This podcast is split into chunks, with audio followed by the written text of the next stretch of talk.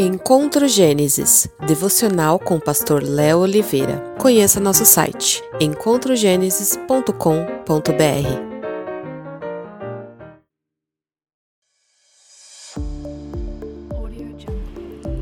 Olá, tudo bem? Uma vida limpa, completamente limpa, sem nebulosidades nem escândalos, será sempre a marca de quem de fato foi liberto do império das trevas.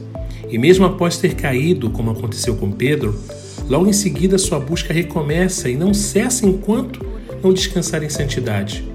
Uma vida santa e ponto. Nada mais, nada menos.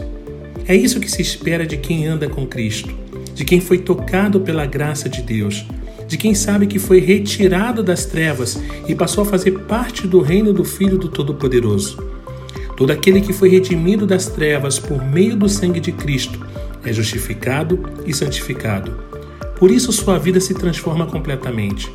Daí para frente, tudo o que ele faz acaba sendo o resultado de uma mudança interna, de um novo coração, de uma nova disposição mental purificada em Jesus.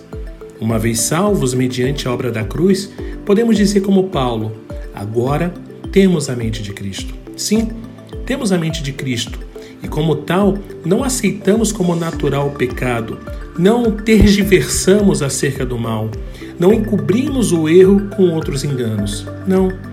Uma vez lavados com o sangue de Cristo, o verdadeiro cristão vive sempre em busca de uma vida limpa, honesta, sem rodeios, na qual sim significa sim e não, não.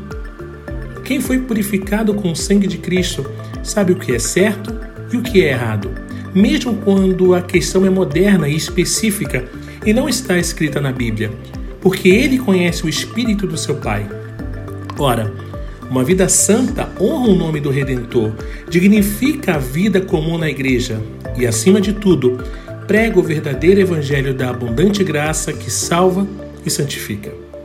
A graça sempre anda de mãos dadas com a santidade. Por isso, Todo aquele que é salvo busca incansavelmente uma vida santa.